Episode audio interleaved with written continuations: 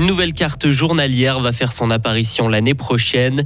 Le nombre d'hypothèques auprès de la BCF continue d'augmenter et un Fribourgeois rêve de participer à la descente des championnats du monde de ski. Une fin de semaine à passer euh, sous le soleil. Il va faire 5 euh, degrés aujourd'hui par chez nous et jusqu'à 9 degrés en Valais ce week-end. Vendredi 10 février 2023. Hugo Savary, bonjour. Bonjour Mike, bonjour à toutes et à tous.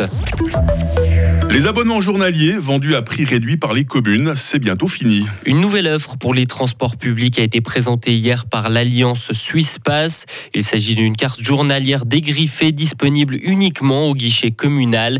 Elle fera son apparition le 1er janvier 2024. Le directeur de l'Alliance Suisse Pass, Helmut Eichhorn. On a une demande des communes et des villes de pouvoir interagir directement avec leurs citoyens. Et donc la question était de savoir bah, qu'est-ce qu'on peut proposer comme solution? On a dit bah, on s'inspire finalement d'un produit qui existe aujourd'hui, mais on le donne quelque part entre les mains des communes et les villes qui, elles, après, peuvent, à travers leur guichet, communiquer, proposer cette offre à leurs citoyens. Et c'est pour cette raison-là qu'on a trouvé cette solution. Donc un produit classique des transports publics, mais qui est donné comme outil aux communes et aux villes pour faire la promotion des transports publics ou justement rendre un service à leurs citoyens. Information importante, plus ces cartes journalières seront achetées tôt, plus leur prix sera bas. Les détenteurs du demi-tarif auront une réduction et il sera possible de choisir entre première et deuxième classe. Un nombre limité de cartes sera émis par jour dans l'ensemble de la Suisse. Un site internet permettra de connaître les disponibilités de chaque commune.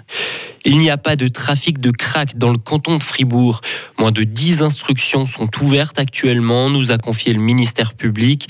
Le canton de Fribourg n'est donc pas comparable au canton de Vaud où la substance gagne en importance. Débat houleux au Grand Conseil concernant la répartition des tâches entre l'État et les communes. Les députés fribourgeois n'ont pas réussi à passer en revue une première fois l'ensemble du texte.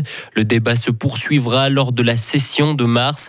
Ensuite, le peuple fribourgeois sera appelé de toute façon à se prononcer dans les urnes au vu des montants en jeu. Le volume d'hypothèques continue de croître à la Banque cantonale de Fribourg. Il a atteint l'an passé 18,3 milliards de francs. Dans le même temps, les taux hypothécaires ont augmenté. La facture des propriétaires a donc quelque peu grossi et cela devrait continuer cette année. Alors est-ce inquiétant? Des clients pourraient-ils ne plus payer? La réponse du directeur général de la BCF, Daniel Wenger. Pour le moment, je crois que ce danger est limité. C'est clair, ces augmentations d'intérêt sont une charge supplémentaire pour les propriétaires. Mais comme je vous ai dit, dans les calculs qu'on a fait, le taux, il est quand même nettement plus élevé que le taux effectivement appliqué aujourd'hui. La BCF a dégagé un bénéfice net de plus de 141 millions de francs l'an passé. Elle pourra ainsi verser près de 65 millions aux cantons, aux communes et aux paroisses. Le bilan est catastrophique, Hugo, en Turquie et en Syrie. Le séisme qui a frappé la région en début de semaine a fait près de 20 000 morts et le bilan continue de s'alourdir. À présent, la difficulté réside dans l'aide humanitaire apportée au nord de la Syrie. La région rebelle est difficile d'accès. Seul un point de passage est garanti par l'ONU mais les premiers convois d'aide sont enfin entrés dans les zones rebelles. Volodymyr Zelensky était à Bruxelles hier. Il a été acclamé par les eurodéputés et par les dirigeants des 27 pays membres de l'Union européenne. Le président ukrainien a demandé des réponses concrètes à sa demande d'avions de combat. Pour l'instant, les Européens n'ont pas répondu de manière positive. Pas de course aujourd'hui au championnat du monde de ski alpin. Mais un entraînement très important pour Alexis Menet. Le Fribourgeois tentera d'obtenir sa qualification pour la descente prévue dimanche. Âgé de 23 ans, le, Veuvezan n'est descendu pour l'heure qu'à une seule reprise sur la piste de Courchevel. Un manque d'expérience qui pourrait compter. Écoutez Alexis Menet. Quand euh, c'est des classiques ou des courses qu'on fait tout le temps, on sait que ça roule et que les lignes elles sont souvent assez justes. Donc là, il y a des erreurs qui sont possibles et puis moi, je pense que j'ai moins les yeux pour les voir que ceux qui ont de l'expérience. Mais c'est clair que d'un autre côté, euh, bah, ils connaissent pas et donc moi, je peux aussi trouver des lignes qui sont plus rapides. C'est des courses d'un jour, donc euh, il y a tout qui est possible. Et Alexis Monet sera à la lutte avec Justin Murisier, Gilles Roulin et Stéphane Rogentin pour les deux derniers tickets disponibles.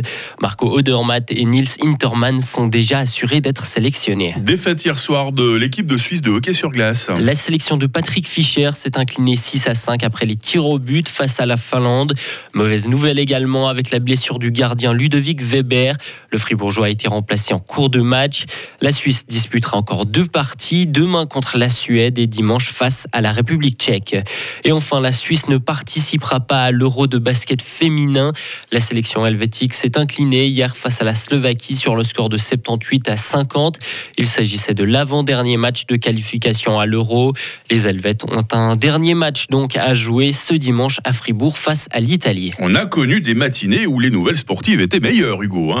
Effectivement, on compte sur Alexis Monet pour remonter un petit peu le niveau. Et puis on compte sur Valentin Donzi pour nous trouver quelques bonnes nouvelles en sport. Hein, parce que c'est quand même lui qui est en charge de la rubrique sportive ce matin. hein. Tout à fait. On va se retrouver d'ailleurs tout le monde autour de la table hein, dans, dans quelques instants pour euh, planter le décor de cette dernière journée de la semaine sur Radio Fribourg.